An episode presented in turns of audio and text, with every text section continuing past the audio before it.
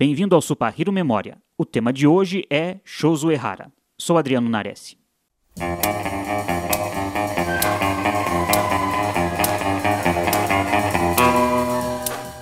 Shozo Ehara nasceu em 1937. Foi um dos maiores roteiristas da televisão japonesa. Apaixonado por cinema, ainda na faculdade escreveu um roteiro amador. Em Tóquio, teve seu talento apresentado a Eiji Tsuburaya e foi contratado pela Tsuburaya Productions. O Errara estreou como roteirista de televisão no 21º episódio de Ultra Q em 1966. No mesmo ano, escreveu dois episódios para Ultraman e em 68 mais 12 episódios para Ultra Seven.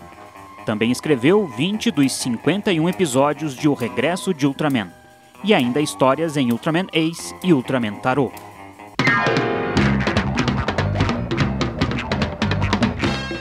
Seu primeiro trabalho como roteirista-chefe foi em Zaborger.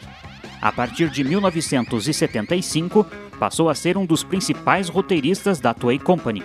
Foi roteirista-chefe em Go Ranger, Jakar, Spider-Man, Battle Fever J, Dandyman, Sun Vulcan, Gavan, Charivan, Machine Man, Scheider Jaspion e Spilvan, além de contribuir com Kamen Rider Black, Kamen Rider J, Blue SWAT, Oranger, Ultraman Tiga, Ultraman Dyna e Ultra Q Dark Fantasy.